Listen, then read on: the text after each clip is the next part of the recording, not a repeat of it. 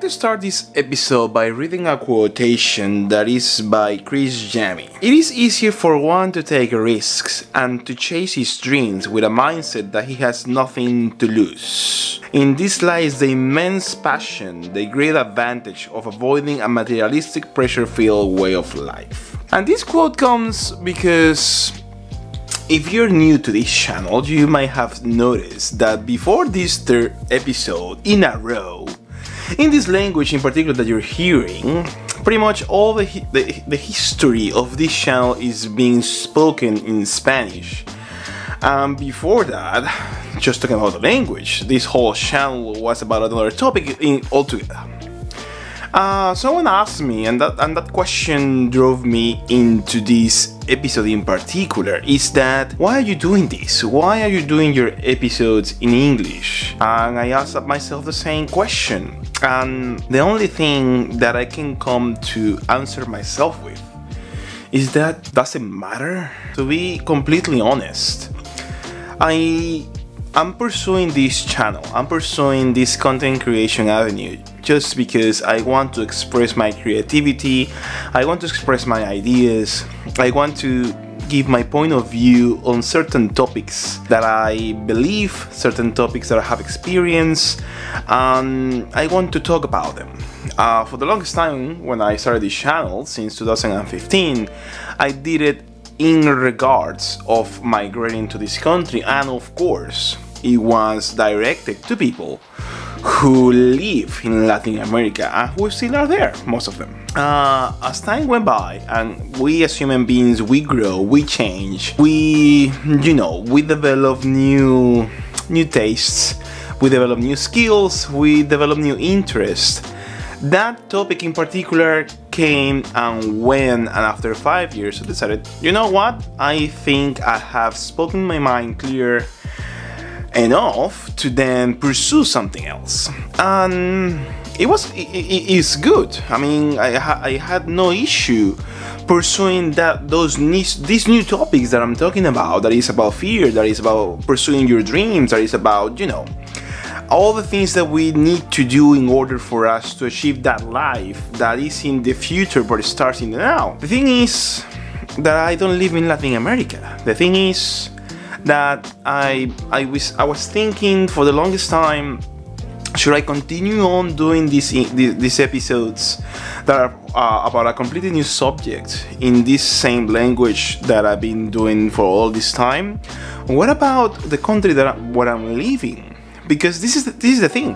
What opportunities could arise if I do these episodes in a language that is spoken by the country that gave me a home. What happens if I began speaking in the language that I've been trying to learn and trying to master, that I will never master, of course, uh, that I started speaking 21 or more than 21 years ago? What, what could happen? Many of us can find ourselves in these crossroads. Many of us, maybe we have worked for a long time in a certain job, or maybe many of us, uh, you know, in, invested um, many years into having a career or into having a profession, and then we find ourselves that maybe this is not enough, or maybe this is not the way, or maybe this is not what I want. But then we fear that we might lose something if we change, that maybe we will. We, we might not get what we wanted to get if we stop and then pursue another avenue.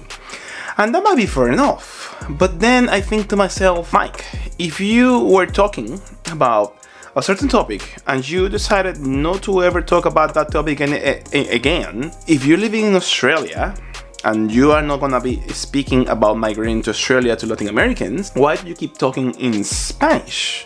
Why don't you then talk the language that many of the people knows you?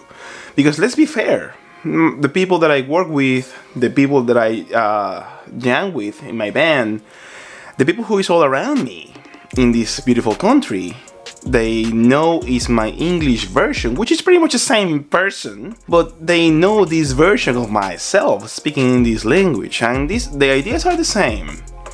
Opportunities I haven't touched in this country because I don't use this language to express myself to reach possible audience that may be around me. And as I said before, if I decided to give a rest and to say goodbye to a certain topic, to a certain interest of people watching my channel for an idea that I used to have about five years ago, then why don't you push it further and then try to find people who live nearby you, who can be in this continent, who can be in this area of the world where, which is right now daylight, but when in Latin America is the middle of the freaking night. What's there to lose?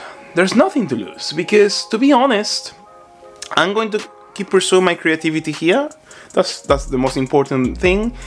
I'm gonna keep speaking my mind, and then with a new challenge that is speaking another language. That okay, I've been speaking for 21 years, but I haven't done these videos ever. So it's, an, it's a new way that I'm wrapping my head around to express myself while doing these videos I've been doing for over five years. And I'm going to try to keep helping people out of my learnings, out of my experiences. I'm gonna keep sharing what I've learned and what I'm because my path is to you know trying to be free and in order for me to achieve that I don't need an income from the channel or I don't need at the moment to monetize thousands upon thousands of dollars in YouTube. I have a job and I, I, I thought about it. If the channel, I, I shut it off and I don't do anything else and I go away, I can still pursue my dream of being free just with the job that I have and doing my strategies and doing my investing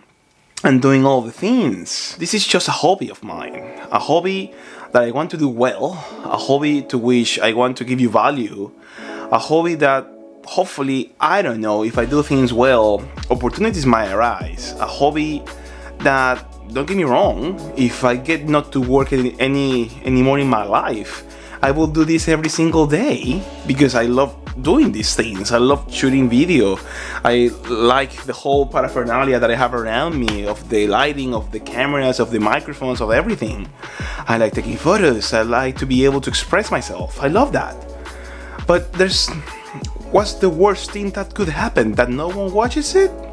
That a new audience that will understand this language don't find it appealing and the audience that already created just don't find it appealing anyway appealing anyway and what i have 10 views for each of the videos it's a new start it's a new beginning so when you don't have fear or better yet when you have nothing to lose and you put it in a practical way. There's no fear of failure.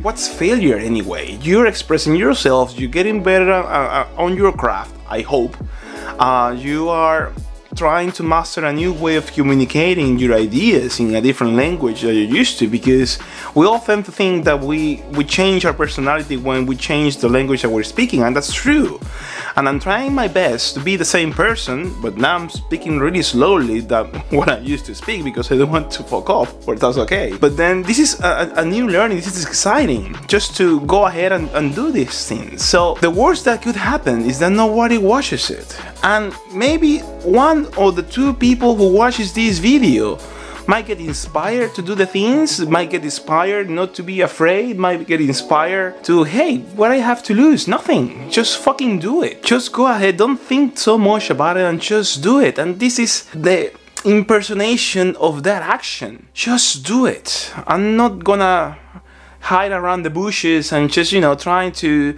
oh tippy toe let's try here let's do one in english let's do one in spanish no fuck that just do whatever you think you should do because, in all honesty, uh, you should believe in yourself 100% of the time, no matter what. Whatever you decide to do is right. And if it's wrong, you learn. And this is my 100%.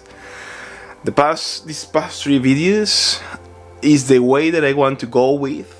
I've changed the things around the channel. I haven't changed all the things around the channel, but I'm changing everything to this other language. And let's see what happens at the end of the day, I will still be alive. I will still be doing my things. I will still be focused and achieving my goal. And I'll still be able to sit down here or walking around the city when it's not raining like it's raining today, taking photos, taking videos, and taking you with me my journey of learning, on how to get to the place that I want to get. So when you have nothing to lose, believe me, fear of failure, fear of flopping, fear of not getting views, fear of whatever it can be a fear of, they just disappear. Just be you and believe in yourself. Most of the time, you will be right. And with that my friends, thank you very much for watching this video, thank you very much for sticking around. As always, if you like this episode, please give it a like, give it a thumbs up, you know how to do that. If you haven't subscribed to the channel, please subscribe and remember, click the bell so you can have a notification whenever myself, Coco Mike, uploads a new episode. As always, have a great day, have a great weekend. If you're having a great weekend, the week is about to start. We're in a new month. It's the last month of the spring. The summer is around the corner. And as always, sayonara!